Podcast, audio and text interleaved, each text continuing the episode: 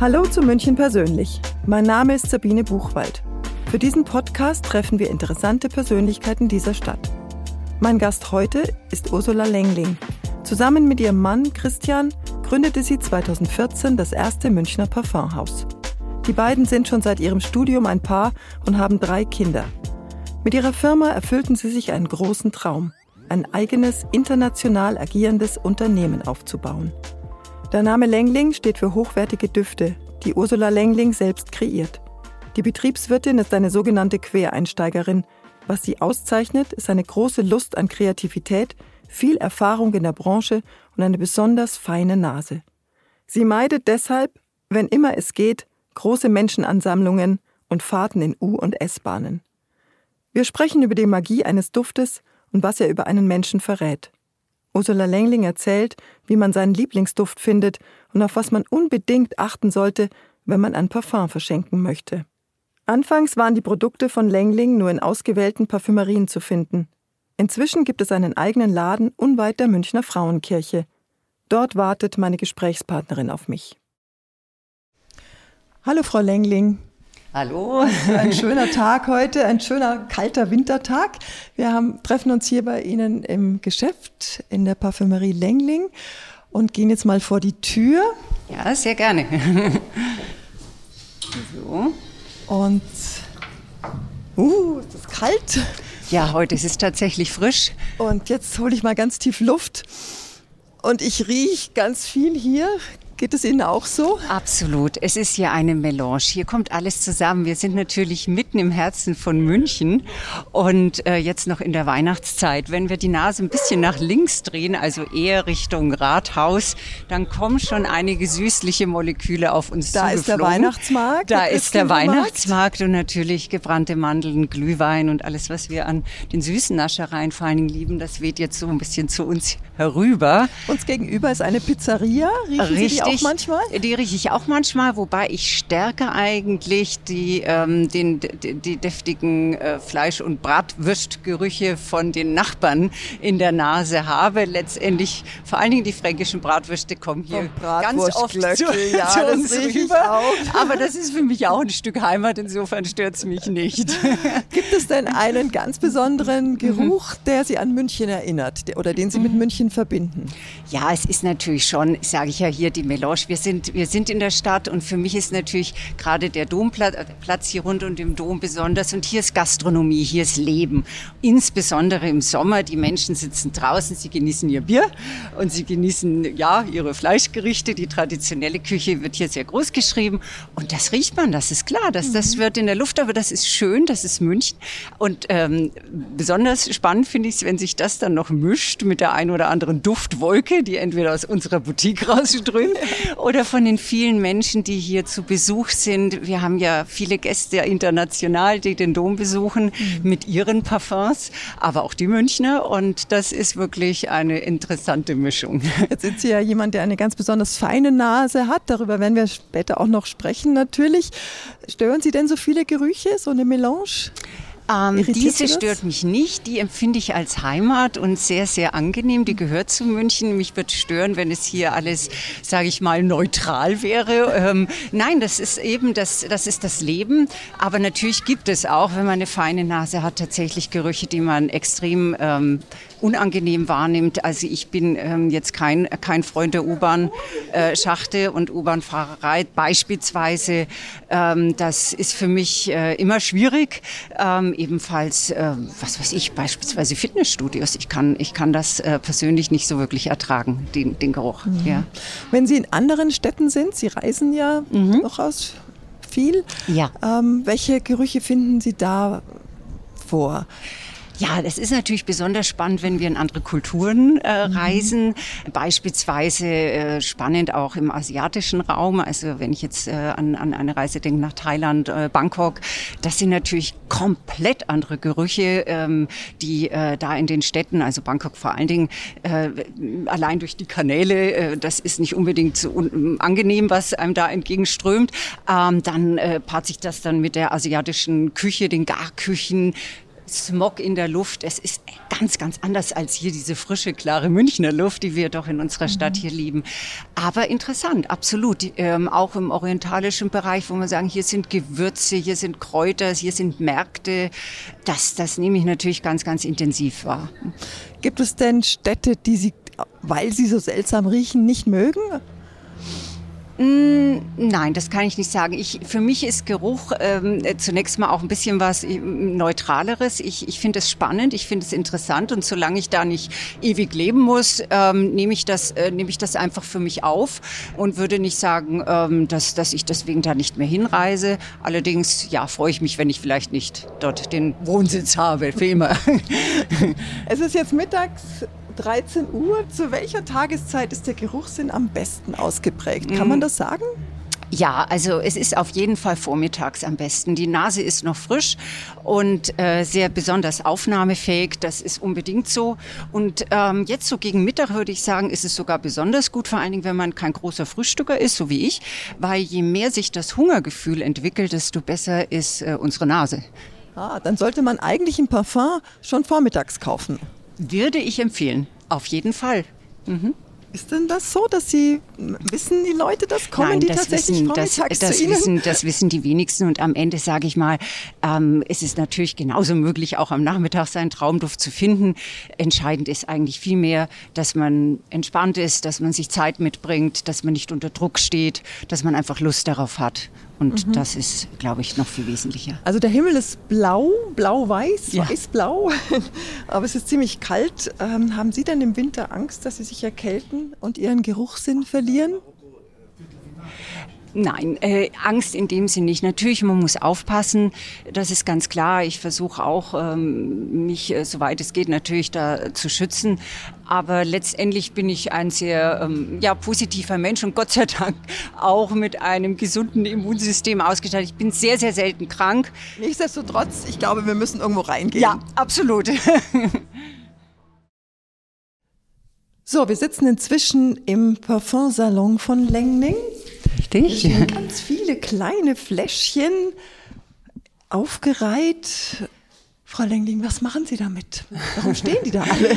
Das, ähm, ja, die habe ich da ausgestellt, auch um ein bisschen äh, den Besuchern, die hier oben die Möglichkeit haben, bei einem privaten Parfum-Event einen Eindruck zu bekommen in, in meine Arbeit, in unsere Arbeit mit äh, Parfums und auch die Herstellung von Parfums. Es ist ein extrem langer Weg, so wie wir es tun.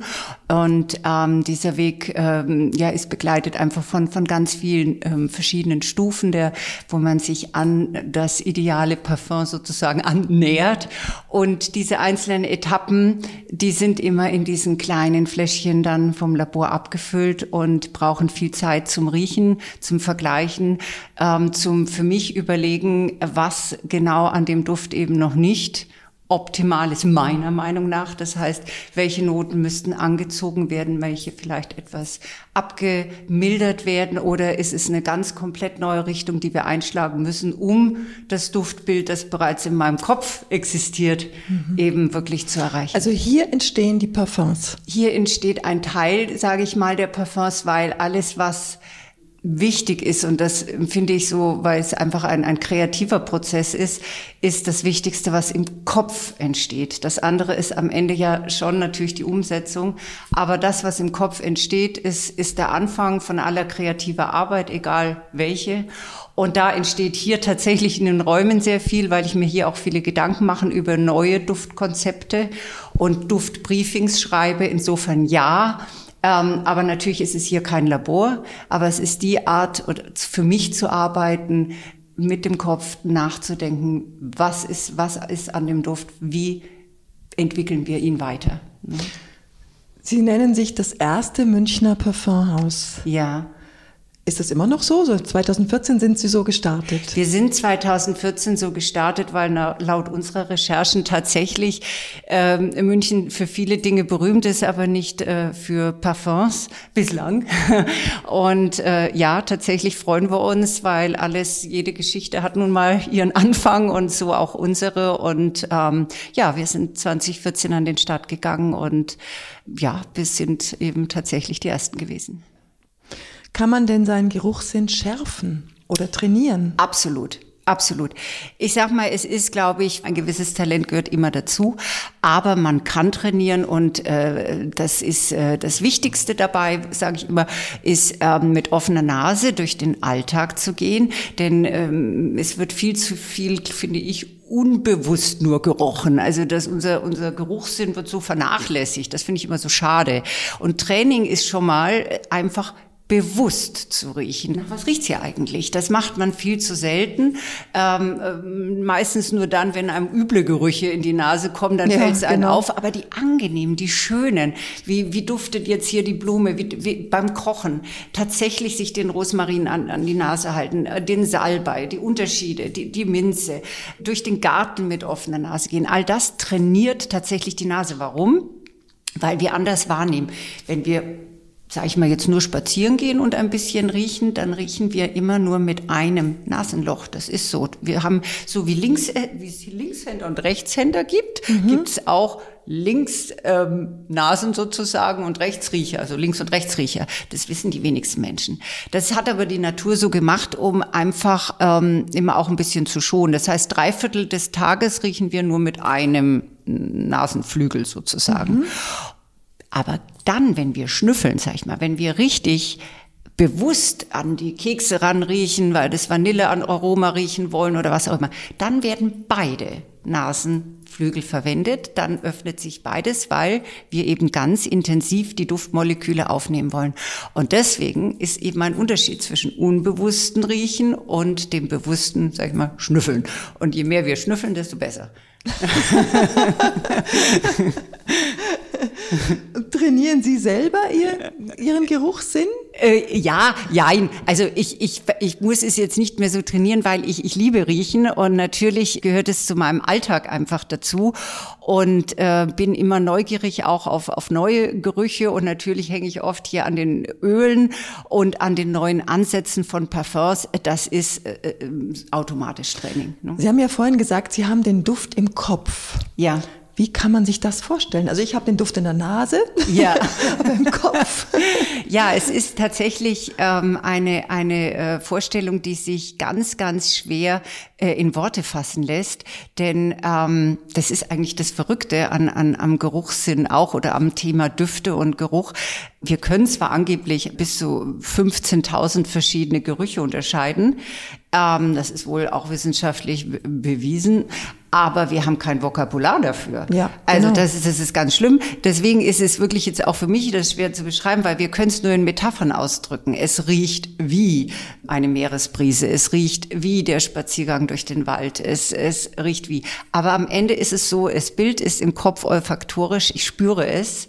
Und ich fühle es auch teilweise mit Farben. Also für mich sind Geruchswahrnehmungen auch, ich spüre dunkle Düfte und helle Düfte. Es vermischt sich in meinem Kopf. Aber ich habe ein klares Bild davon. Es ist nur das Problem, das habe nur ich. Und jetzt muss es sozusagen mh, mm, umgesetzt werden.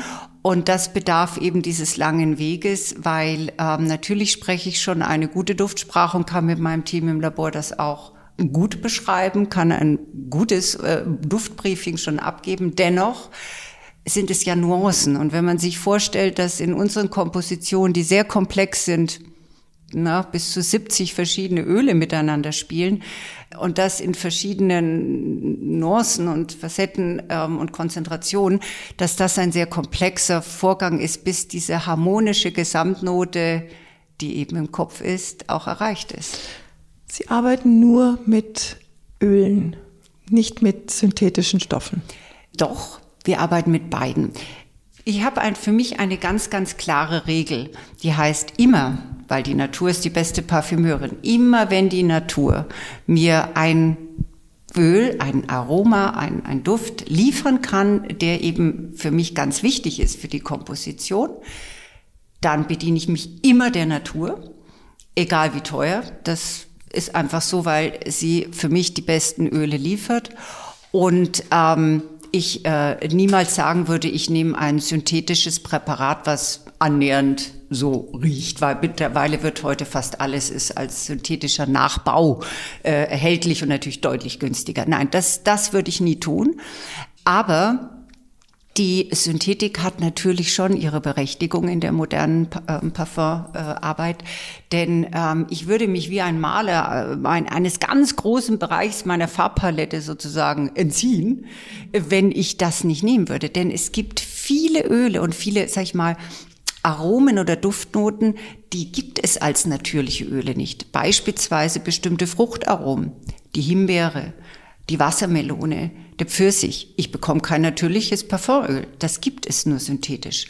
Oder bestimmte Gourmand-Facetten wie mm, schokoladige oder Toffee-Noten oder die Zuckerwatte, die ich auch in einer Komposition dabei habe. Das gibt es eben nur synthetisch. Das ist der eine Grund auch, weil ähm, es sehr, wie soll ich sagen, fantasievolle Moleküle gibt. Man kann zum Beispiel mit Molekülen einen Meeresbrieseakkord nachstellen. Das kann ich aber nicht als ein ähm, natürliches Öl finden. Deswegen, ich finde es sehr spannend. Ich möchte es nicht missen, weil es uns einen, einen kreativen Spielraum eröffnet. Aber die Basis und das, sage ich mal, Herz der Komposition liefern immer die natürlichen Öle, die ähm, in Hölzern, in, in, in floralen Essenzen, mhm. in harzigen Essenzen eben hier diese facettenreichen ähm, Dufterlebnisse bieten.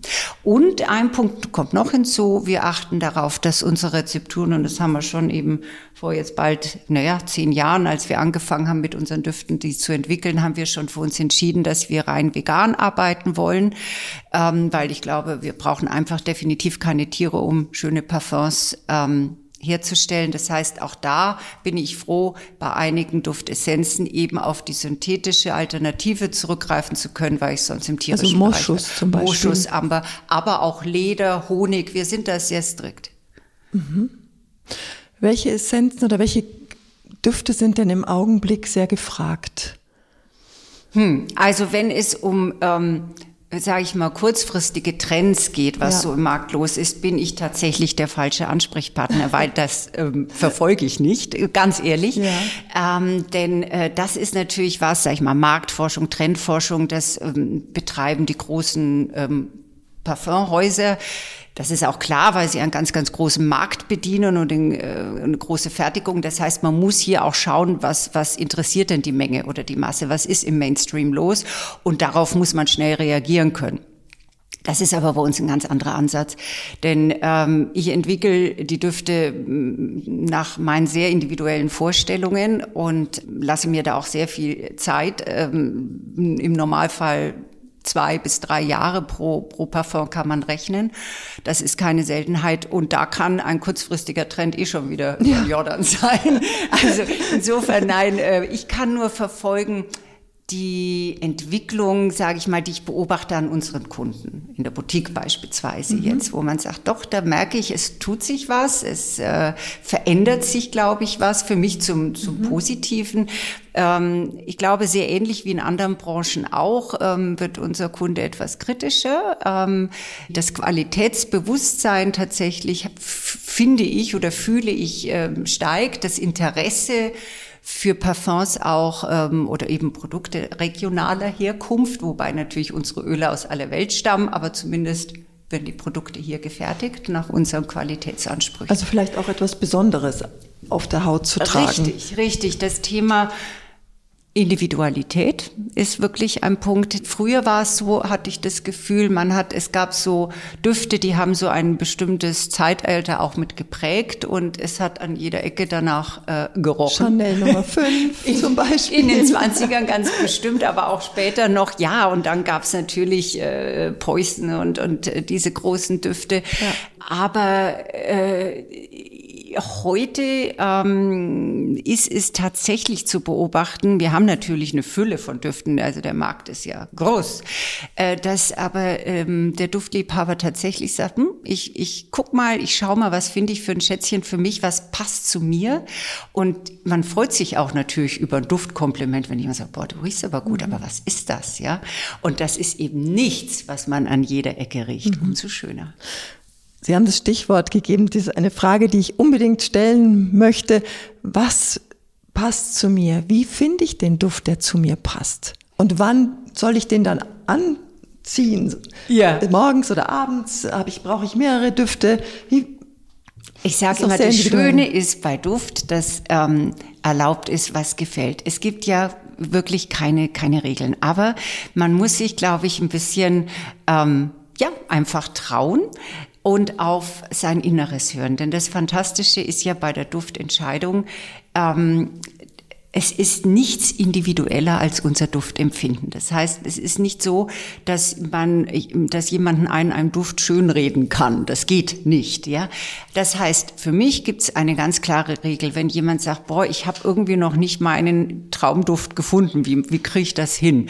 Dann sage ich, Such dir mal einen Tag aus, ähm, wo du wirklich Zeit hast. Denn den richtigen Duft zu finden, bedarf tatsächlich meiner Meinung nach oftmals ein wenig Zeit. Und dann, ja, ist es natürlich schön, wenn einem die Welt der Parfums noch fremd ist, wenn man ein bisschen Hilfe bekommt. Das heißt, wenn man in, ein, in eine Parfümerie geht, wo jemand sich auch Zeit nimmt und vielleicht ein paar Fragen stellt. Was, was bist du für ein Typ? Wie bist du, machst du gerne Sport? Bist du gerne in der Natur? Oder ähm, bist du eher so ein bisschen der orientalische Typ, auch vom Essen vielleicht?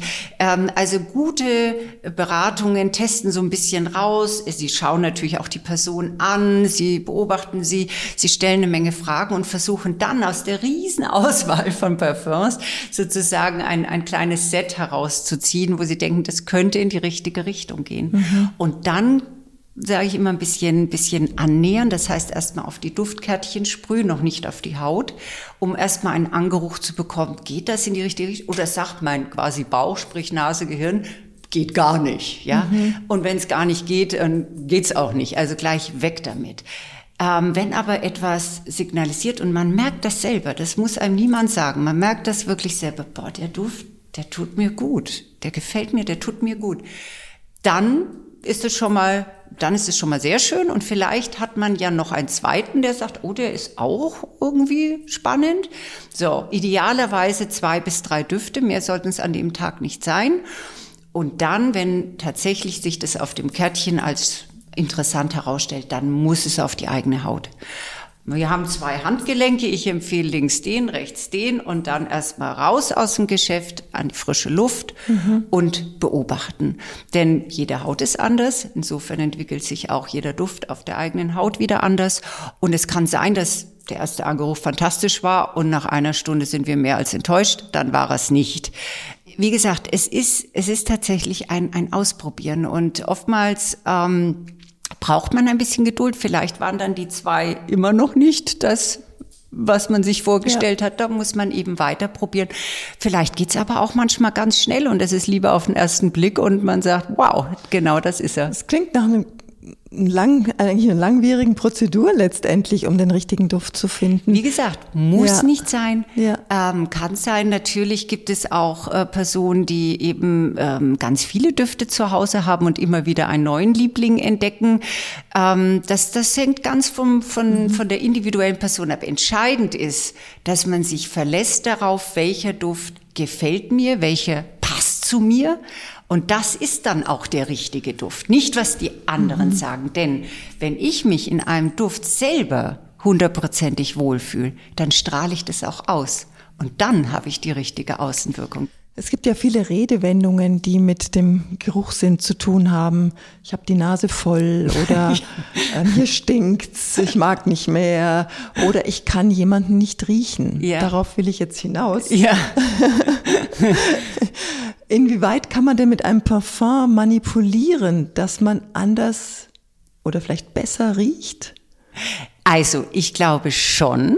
Tatsächlich, man kann mit einem Parfum manipulieren, denn ein Parfum hat tatsächlich eine Außenwirkung, das ist ganz klar. Und ähm, wenn man seine, wie man so schön sagt, seine Duftgarderobe bewusst auswählt morgens und sagt, das ist genauso wie ich bewusst meine Kleidung auch wähle und sage, so und so möchte ich heute wahrgenommen werden, dann kann ich das mit einem Duft auch, denn damit kleide ich meine Seele. Natürlich kann ich sagen, es gibt Düfte, die haben so einen ganz taffen Charakter, ja, so eher so maskuline Züge herb, äh, ja, äh, damit kann ich vielleicht in einem Meeting anders punkten in einem eher männlichen Umfeld als mit einem romantisch-sinnlichen Blümchenduft. Ähm, vielleicht aber auch nicht. Ich meine, es kommt darauf an, was ich möchte. Es, es gibt natürlich sehr sinnlich erotische Düfte, die man vielleicht eher am Abend trägt als äh, zum Business-Termin. Ähm, man kann tatsächlich versuchen, hier auch ein Stück weit zu manipulieren. Das ist ja, ich bin eigentlich gar nicht der bursche große Typ, aber ich trage das jetzt. Die Frage ist nur, und jetzt komme ich wieder zu dem Thema zurück, fühle ich mich damit wirklich, wo bin ich so ein mhm. guter Schauspieler, der das dann auch, ähm, ja, wie soll ich sagen, verdeckt, dass es eigentlich nicht ich bin. Mhm. Ich bin persönlich davon überzeugt, ähm, wunderschön ist es, wenn man authentisch bleibt und tatsächlich den Duft findet, der zumindest in dem Moment zu mir passt. Das heißt nicht the one and only, das ist der einzige Duft, der meiner ist, habe ich auch nicht aber der an dem Tag zu mir, zu meinen Gefühlen, zu meiner Stimmung und zu dem Anlass richtig ist. Also man kann durchaus einen Duft wählen, mit dem man dynamischer wirkt. Ja, durchaus. Oder intelligenter oder sympathischer. intelligenter, äh, das weiß ich jetzt nicht, schwer's.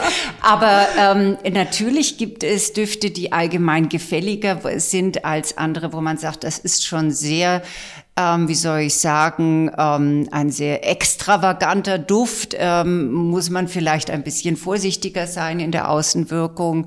Das kommt eben auch auf den Anlass an, ja. Kann man denn von einem Parfum auf den Charakter eines Menschen schließen? Hm. Ja, da, sofern er authentisch ist, vielleicht. Aber wir wissen ja nicht, ob er manipulieren will mit dem Duft. Insofern wäre ich vorsichtig. Wo sollte man denn Parfum normalerweise auftragen?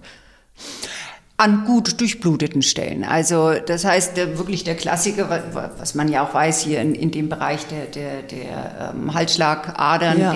das ist natürlich da warm, da ist ähm, und das durch kann die Wärme Flecken hinterlassen natürlich. Ähm, Flecken eigentlich ähm, nur dann, ähm, wenn wir mit der Sonne in Kontakt kommen. Ja. Das ist so ein bisschen ja. Thema Sonne und pures Parfum. Da sollte man ein bisschen vorsichtig sein. Deswegen haben wir auch hier unseren Duftliebhabern auch immer schon die Alternative gegeben. Da gibt es Haarparfums, dass man sagt, okay, im Sommer vielleicht bedufte ich lieber meine Haare. Und am Abend, wenn die Sonne sich mhm. verabschiedet hat, äh, kommt das pure Parfum auf die Haut. Ansonsten, wie gesagt, teste ich eben gerne auch und trage auch selber tatsächlich hier ähm, ähm, bei den Handgelenken war auch hier gut durch blutet die Stelle, ähm, der Duft entfaltet sich und ich kann eben auch mich selber immer wieder dran freuen, indem ich äh, das Handgelenk äh, in die Nähe der Nase bringe und den Duftverlauf äh, verfolge. Mhm. Sie haben vorhin ähm, den Namen Ud fallen lassen. Mhm. Das ist eine Ihrer Lieblingsessenzen. Nein, es Nein? ist nicht eine Lieblingsessenz. Ich habe ehrlich gesagt auch gar keine, weil ich liebe die Vielfalt. Aber es ist äh, die, unsere kostbarste Essenz, das definitiv. Was kostet sowas? Ähm, Ud ist äh, äh ein Parfumöl, das äh, tatsächlich im Kilopreis, es geht immer nach Kilopreisen, über 50.000 Euro liegt damit ein deutlich teurer Kilo als Gold. kostet über 50.000 Ein Kilo Euro. kostet über 50.000 Euro. Natürlich nur das natürliche Oat, das sage ich auch wiederum dazu, weil auch da gibt es schon ähm, Versuche, das äh, synthetisch nachzubauen, aber 100 Prozent gelingt das natürlich nicht, weil dieser Duft so besonders und so facettenreich ist. Aus was wird das gewonnen?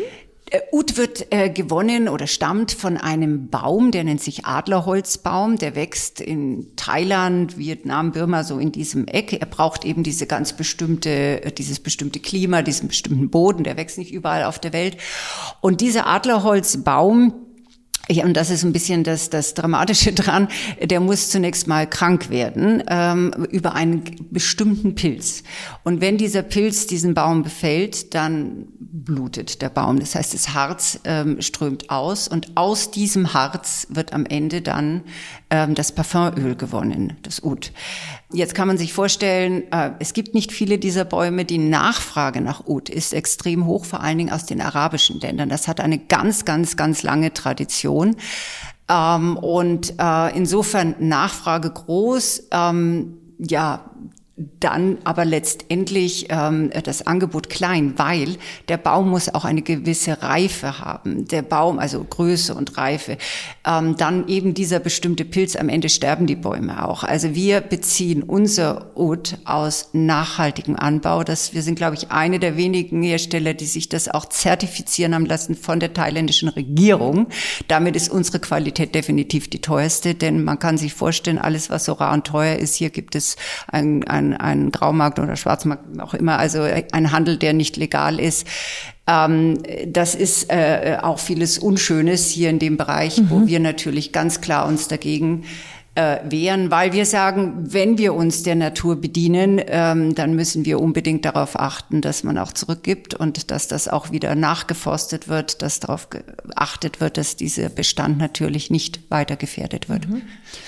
Also kreiert werden die Parfums hier in München, hier Richtig. in diesem Raum teilweise. Genau. Und wo werden sie hergestellt? Auch, auch vor den Toren Münchens, jetzt nicht direkt in der Innenstadt, aber vor den Toren Münchens wird es Und auch, auch abgefüllt? Auch abgefüllt, eben alles, der ganze Prozess. Das heißt, es ist wirklich made in Munich, bis auf, ähm, dass, dass natürlich die Öle aus aller Welt kommen, das ist klar. Mhm.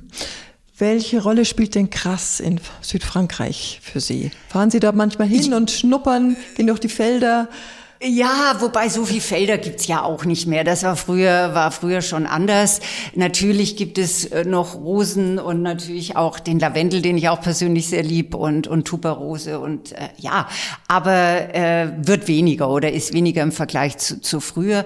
Tatsächlich, natürlich kenne ich diese wunderschöne Stadt, ein toller Platz, wobei er mir mittlerweile auch, also er ist schon sehr touristisch, ähm, aber trotz allem ähm, hat er äh, natürlich seine Bedeutung und vor allen Dingen seine Historie, das, das, das unbedingt. Heute für uns tatsächlich ist er schon noch interessant, weil ähm, es sehr viele Firmen dort gibt, eben aufgrund der, der Kompetenz und der Historie, ähm, die ähm, Öle äh, entwickeln, das heißt herstellen. Das heißt, ähm, es ist gar nicht mehr unbedingt so, dass ähm, so viel ähm, angebaut wird da, sondern das meiste wird importiert. Also die meisten Blütenblätter oder Essenzen, Fruchtessenzen, die kommen aus aller Herren Länder. Mhm. Aber in Krass ist eben das Know-how da, ähm, diese beispielsweise Extraktionsverfahren zu betätigen, dass eben aus diesen Blütenblättern tatsächlich äh, dann die Absolus gewonnen werden oder ätherische Öle gewonnen werden und diese Verfahren Verfahren eben dort äh, angewandt werden. Und insofern, ja, tatsächlich spielt Gras eine Rolle, aber wir beziehen nicht alles aus Gras. Ne? Also, mhm, verstehe schon. In dem Roman Das Parfum von Patrick Süßkind reist man ja durch Frankreich. Spielt er für ihre, Ihren Werdegang eine Rolle?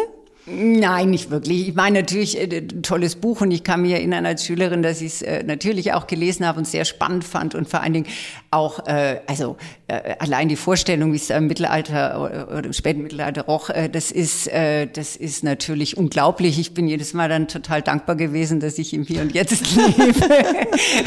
Aber ähm, insofern, ja, also aber für meine Arbeit, nein, nein, hat das natürlich äh, kein, ähm, äh, keine Berührungspunkte, zumal das eine natürlich auch ja historisch ist, wenn auch reine Fiktion natürlich, aber äh, spielt ja, ich glaube, irgendwas im, im, im, im, im 17. oder 18. Jahrhundert, ja. 18. Jahrhundert. Ja, ja. Das ist ja, ja. auch mit aber heute. Von einem, einem Bayer, einem äh, richtig, geschrieben worden. Richtig. War Patrick Süßkind denn schon mal bei Ihnen? Nein, bisher also nicht, dass ich wüsste. Würde mich aber sehr freuen. Dann laden wir ihn hier mit ein, vorbeizuschauen. Ja, sehr gerne, ja. Zu Weihnachten oder zum Geburtstag werden ja viele Parfums verschenkt. Also eigentlich ist jetzt die Hochzeit bei Ihnen im ja. Laden. Ist das so? Spüren Sie das? Ja, es ist schon eine, eine äh, Saison, wo wir spüren, dass natürlich äh, mehr, absolut mehr ja. Parfums gekauft werden als, als sonst im Jahr, ja. Manchmal sind Parfums ja auch Last-Minute-Geschenke. Würden Sie denn empfehlen, ein Parfum zu schenken? Ähm, nur dann, also es ist natürlich ein wunderschönes Geschenk, aber nur dann, wenn man weiß, dass der Beschenkte sich genau dieses Parfum auch wünscht, weil er eben beispielsweise sich die Zeit genommen hat, wie wir gesagt haben, vor einigen Tagen äh, den für sich zu entdecken oder eine hübsche Probe mal geschenkt bekommen hat und zu Hause gesagt, wow, das wär's, das ist mein mhm. perfektes Weihnachtsgeschenk. Dann ist das wunderbar, aber so auf Verdacht, ein Parfum zu verschenken, nur weil man es vielleicht selber ganz gut findet, davon rate ich definitiv ab. Dann lieber vielleicht einen Gutschein verschenken ähm, oder ein Discovery Set, was ja auch äh, vielfach schon angeboten wird von verschiedenen Marken, auch von uns, wo man sagt, hm, da sind ganz unterschiedliche Düfte in kleinen Größen drin. Nimm dir doch zu Hause mal die Zeit und schnupper dich durch und vielleicht ist dein Liebling dabei. Mhm. Also gut, wenn man zu Ihnen kommt am 23., 22., dann kriegt man womöglich eher einen Gutschein und wir, wir, em, wir empfehlen natürlich äh, auch das unseren Kunden, ja. ähm, weil ähm, tatsächlich wir das äh, sehr schade finden, wenn, wenn jemand enttäuscht ist. Es sind äh, sehr hochwertige Parfums und natürlich haben die auch ihren Preis. Und ähm, insofern ist das, äh, es ist eben, ich sage den Menschen immer und unseren Kunden, nichts ist individueller als unser Duftempfinden. Und wir können es nicht vorhersagen, ob dem anderen der Duft gefällt. Der ist, weil weil tatsächlich ist es ein schöner Duft, aber jeder Mensch hat seine eigene Duftgeschichte in sich, eine seine eigene, wie soll ich sagen, olfaktorisches Gedächtnis aufgebaut und das beginnt mit der Kindheit. Und wir wissen nicht, äh, was wir alles in unserer Kindheit schon an angenehmen Gerüchen und Düften in uns abgespeichert haben, aber auch an unangenehmen, die uns vielleicht Angst, Menschen, denen wir begegnet sind, die einen Geruch an sich hatten und irgendwas erinnert uns später in einem Parfum an diesen Menschen. Das, das ist ein No-Go, das geht nicht. Das sagt aber unbewusst, so unterbewusst schon unser Gehirn. Das heißt, es gibt sofort diese Abneigung. Da ist kein Verstand mit im Spiel. Insofern, nachdem wir die Menschen zum Glück nicht kennen, das ist alles individuell und ihre Geschichte nicht kennen, kann man nie vorhersagen, wie individuell dieser Duft wahrgenommen wird. Es gibt ja wahnsinnig viele Düfte und jedes Jahr kommen etliche Hunderte oh, ja. auf den Markt. Wie schaffen Sie gegen die Konkurrenz anzuduften? ja, äh, definitiv äh, ist das eine Herausforderung und ähm, war auch, das, das gebe ich auch offen zu, ähm, hat auch ein bisschen Mut äh, gekostet vor Jahren, diesen Schritt zu gehen, weil natürlich wir kennen ja die Branche und und und wussten, ähm, dass es tatsächlich viele ähm, Parfums gibt und wie Sie sagen immer wieder neu dazukommen und äh, ja von den Hunderten halten dann ungefähr 10 bis 15 äh, bis in die nächste Saison. Die meisten verschwinden tatsächlich nach einem Jahr wieder. Aber das ist eben bei uns ein anderer Ansatz. Diese Düfte haben auch nicht unbedingt diese lange ähm, Entwicklungszeit wie wir. Ähm, wir sind eben hier in einem sehr, sehr Spitzensegment aktiv. Wenn man so sagt, ähm, Luxury Niche wird es jetzt oft umschrieben. Es ist eben ein Gebiet, wo wir sagen, sehr klein, äh, bewusst noch kleinere Mengen, nicht Massenproduktion, aber hoch, hoch qualitativ. Und diese Düfte, ja, wir haben vor sieben Jahren mit sieben gestartet, die sind alle noch da, weil sie und, und geliebt werden nachgekauft, weil sie die Qualität haben. Vielleicht sollten wir doch noch mal mit benennen, was denn ein Parfum bei Ihnen kostet? Also das Parfum, wenn wir sagen, wir nehmen jetzt, schauen jetzt die, die, die, die Größe 50 ml, was so unsere ja. ähm, normalen Flakons ja. anbelangt, ähm, äh, liegen jetzt zum Beispiel bei What About Me, das ist unser ganz neuer Duft, bei 225 Euro. Mhm. Ähm, wenn man davon ausgeht, dass da vielleicht äh, ein bisschen Gold mit drin ist, so wie Sie es gerade gesagt haben, also ähm, sehr, sehr hochwertige Essenzen, ist das dann, und, und die zwei Jahre, mehr als zwei Jahre brauchen ja, für die Entwicklung. Ja, zwei, zwei, ist das zweieinhalb Jahre, absolut. Plötzlich ja. gar nicht mehr so viel. Das das finde ich sehr schön, dass, dass Sie das auch so sehen. Es ist tatsächlich auch das, was wir auch ähm, gerne immer nach außen kommunizieren. Es geht ja immer um einen Preis. Leistungsverhältnis. Und wenn man sagt, okay, 225 Euro ist natürlich viel Geld, aber man muss auch überlegen, was man dafür bekommt. Und tatsächlich steckt hier lange, lange Entwicklungsarbeit drin. Es stecken sehr, sehr hochwertige Öle. Und ähm, weil für uns, wir, wir, wir zelebrieren Parfum als ein Kulturgut und als, ja, und sehen es im Endeffekt als ein Gesamtkunstwerk. Deswegen ist für uns auch nicht nur der Duft das ist Herzstück, aber nicht nur entscheiden, wir achten wirklich auch auf alles drumherum. Auch das soll Freude bereiten und auch das, dieses hm, Handwerkliche hat ja seinen Preis. Ich meine, jedes Seidenetikett wird von Hand aufgeklebt, jeder Flakon wird von Hand abgefüllt, jeder Isar-Kiesel, der da oben ähm, äh, äh, die, den Flakon äh, krönt, wird von Hand poliert. Das muss man sich vorstellen. Muss man vielleicht dass, noch kurz ja. erklären. Das ist also ein, ein, ähm, ein Verschluss, der mhm. einen Isar-Kiesel nach genau hier beziehungsweise abgegossen ist. Hier ist ich, ne? ähm, das Original, denn das habe ich tatsächlich ja. aufgehoben. viele, ein viele Jahre damals. Grauer Stein, ein, ein, ein so runder Grau, nein, nein, millionenfach ein, am Isarufer liegt. Ähm, aber es war damals tatsächlich der Handschmeichler vom Christian. Äh, wir sind spazieren gegangen an der Isar und hatten schon einige Düfte, äh, die waren in der Komposition eigentlich schon fast fertig, aber wir haben uns noch gedankt, Flakon hatten wir auch schon, aber wir wussten definitiv noch nicht, wie der Verschluss aussehen soll. Fakt war, wir wollten was Individuelles, was Spezielles mhm. und am liebsten was vielleicht auch mit München zu tun hat. Wir wussten aber nicht was. Und bei dem Spaziergang, am liebsten nimmt Christian natürlich Kastanien in die Tasche, aber wenn wir an der Isar sind, dann hat er sich hier mal diesen, einen irgend beliebigen Stein gegriffen, weil er immer irgendwas in der Hand haben möchte. Und normalerweise fliegt das Teil dann auch zum Ende der Runde wieder äh, ins Wasser, aber aus irgendeinem Grund der nicht und landet dann irgendwann später auf dem Küchentisch, weil er sagt, was habe ich hier noch in der Tasche? Und wir haben uns in dem Moment, als er den Stein dahingelegt hat, wirklich in die Augen geguckt und wir wussten, das soll so sein, das ist die Kappe.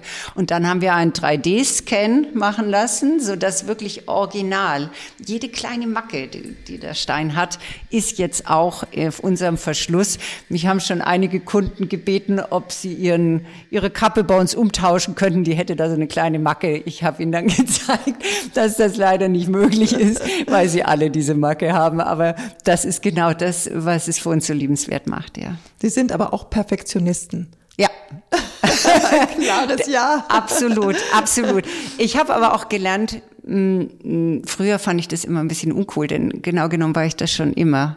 Und ich gedacht, irgendwie finde ich es uncool. Aber heute und spätestens nach der Reise nach Japan, das sind nämlich auch Perfektionisten, wenn man sieht, wie die Küche und wie die Gärten und, mhm. und komischerweise hat keiner ein Problem damit. Und ich habe auch gelernt, warum, warum sollen wir das eigentlich als negativ ansehen? Ich bin es gerne und ja. Hm. Warum nicht? Vielleicht noch eine, eine letzte Frage zu Ihrem neuen Parfum. What about me? Das klingt sehr egozentrisch. Mhm. Ist es das? Nein. Soll es das transportieren? Warum Nein, hat es, es ist, Namen? Es ist ein bisschen trotzig, würde ich sagen. Trotzig? Ja, es Warum? ist ein bisschen trotzig, weil es einfach auch mal zeigen soll, es ist auch mal Zeit, ähm, an mich zu denken. Ähm, was ganz, ganz wichtig ist, glaube ich. Und ähm, ja, es, es ist eine Zeit, wo ähm, es sind Momente in, in unserem Leben, ähm, gerade jetzt auch, klar, mit zunehmendem Alter wird einem das, glaube ich, immer bewusster, dass das alles auch ein Stück weit vergänglich ist. Und die Erfahrung der letzten beiden Jahre hat mir das ehrlich gesagt ganz, ganz ähm, besonders vor Augen geführt, dass eben bestimmte Dinge auch nicht aufschiebbar und unbedingt wiederholbar sind. Ach, das machen wir dann später, das holen wir nach. Manches wurde leider und konnte dann auch nie mehr nachgeholt werden. Und diesen Moment, dieses ähm, ja ähm, an sich auch denken, auch an die schönen Dinge im Leben denken, auch trotzig deshalb, weil eben um uns herum auch jetzt finde ich, äh, die Situation nicht unbedingt einfach ist. Ähm, wir haben zwei Jahre hinter uns, die besonders schwer waren, aber auch heute, wenn wir, der Weltfrieden äh, ist gefährdet und wir haben Themen wie Klimakatastrophe und ich weiß nicht was. Natürlich sind es viele, viele Probleme die uns belasten und auch die Zukunft scheint so ein bisschen unplanbar geworden, ja. was uns gerade als Unternehmer auch äh, natürlich die äh, ein oder anderen Sorgen bereitet. Und dennoch, trotz aller Widrigkeiten, möchte ich den Moment genießen. Und das hat mir, das hat mir eine Erfahrung gezeigt mit unseren Kindern Anfang der Pandemie, als der große Lockdown war und wir zum ersten Mal einen Teil unserer Belegschaft in Kurzarbeit schicken müssten. Grauenvoller Moment ähm, voller Sorgen, dass wir dennoch und trotz diesem Ganzen um uns rum einen so fröhlichen, unbeschwerten und extrem lustigen Abend im Runde der Familie hatten. Seitdem konnte ich wieder arbeiten. Vorher war ich wie kreativ ausgebremst, gebe ich offen zu. Das war für mich wie ein Schalter, der sich umgelegt hat. Das Lachen hat so gut getan. Und am nächsten Tag habe ich mich rangesetzt und an What About Me gearbeitet, an einem komplett neuen Duft. Die anderen Duftprojekte, die liegen fast bis heute auf Eis. Ich, ich tast mich jetzt langsam wieder ran, aber What About Me kam wirklich komplett neu. Also ein optimistischer Duft. Sehr, sehr. Und was ist enthalten? Das ist sehr spannend, denn ähm, auch das habe ich für mich dann, als ich wusste, ich will diesen Moment olfaktorisch festhalten, kam mir relativ schnell die ideale, hm, eine, eine natürlich ist auch wieder eine komplexe Komposition, aber eine Note in den Kopf, die wollte ich unbedingt verarbeiten. Und da sind wir wieder in Japan. Wir haben ja so ein bisschen unsere Nähe zu, zu Japan und Weil Ihr Mann dort aufgewachsen ist, glaube ich. Ähm, ja, mein, mein Mann ist in Tokio geboren mhm. und äh, hat die ersten vier, fünf Lebensjahre auch in Tokio gelebt, weil eben meine Schwiegereltern, mein äh, Schwiegervater beruflich eben damals in der Zeit da war und natürlich die Familie da viel mit mitgebracht hat und wir auch eine schöne Japanreise gemeinsam vor Jahren gemacht haben, das, das, das prägt schon. Und hier kommt auch so ein bisschen Japan wieder mit hinein, denn ähm, tatsächlich gibt es äh, die japanische Pflaume. Das ist äh, ein Winterblüher, vielleicht nicht so berühmt wie die japanische Kirschblüte, aber die Pflaume, die blüht noch vor der Kirsche. Ein Winterblüher tatsächlich, das heißt, diese wunderschönen zart rosé bis etwas pinkfarbenen Blüten blühen in der kaltesten Zeit des Jahres in Japan, wenn Schnee und Eis liegt. Sie trotzen allen Widrigkeiten. Wunderschön, auch zart lieblicher Duft dieser Blüten und die Früchte, das nennt sich zwar japanische Pflaume, aussehen tut's aber eher wie eine Aprikose, also so richtig satt gelb mit einer roten Wange. Äh, auch die hat ein ähm, fruchtiges, leckeres Aroma, wird übrigens in verschiedenen Sirupsäften, unter anderem auch als Wein ähm, angeboten und heißt Ume, der Ume-Wein. Und die Ume war für mich einfach die zentrale Idee, auch aufgrund ihrer Symbolik. Denn in Japan wird Ume verehrt als ein Symbol für Glück, als ein Symbol für Widerstandskraft. Weil nicht nur, dass sie blüht, wenn es schneit, das tun bei uns die ein oder anderen Frühblüher auch, aber normalerweise kriegen sie dann eins auf die Kappe und dann ist auch relativ schnell wieder Schluss mit der schönen Blüte. Die Ume blüht wochenlang. Sie ist einfach da. Und die Japaner freuen sich, weil sie sagen, okay, im Moment ist zwar noch purer Winter, aber ich kann den Frühling schon erahnen, ich kann ihn schon riechen und sehen und er gibt mir Hoffnung. Und ein Duft für Männer und Frauen, Unisex, Absolut. wie alle er ihre Düfte, Unisex, ich, ne? alle Düfte haben für mich oder für uns absolut kein Geschlecht. Das ist dasselbe wie Aromen. Ähm, ist Vanille weiblich, männlich? Ist Erdbeer weiblich, männlich? Das ist wie mit Farben. Warum ist rosa weiblich? In anderen Kulturen ist es vielleicht männlich. Ähm, ist, ich liebe schwarz. Ist es jetzt männlich oder weiblich? Nein, das ist meiner Meinung nach völlig überholt. Und in unserem Bereich, ähm, wir machen einfach Düfte und jeder soll für sich entdecken, ist das ein Duft für mich oder nicht? Und nachdem er sowieso auf jeder Haut auch nochmal anders zur Geltung kommt, ist es sowieso spannend. What about me tatsächlich? Wir haben schon erste Erfahrungen jetzt gemacht, kommt bei beiden an. Mhm. Gut, Frau Lengling, vielen Dank für das Gespräch. Ich habe viel gelernt dabei. Ich glaube, die Zuhörer auch, die es bis hier durchgehört haben. Ähm, alles Gute und Danke. eine gute Nase weiterhin. vielen Dank, Frau Buffert. Das war Ursula Lengling. Und das war München persönlich. Die letzte Folge für das Jahr 2022. Alle zwei Wochen erscheint ein neues Gespräch auf sz.de-podcast. Vielen Dank fürs Zuhören.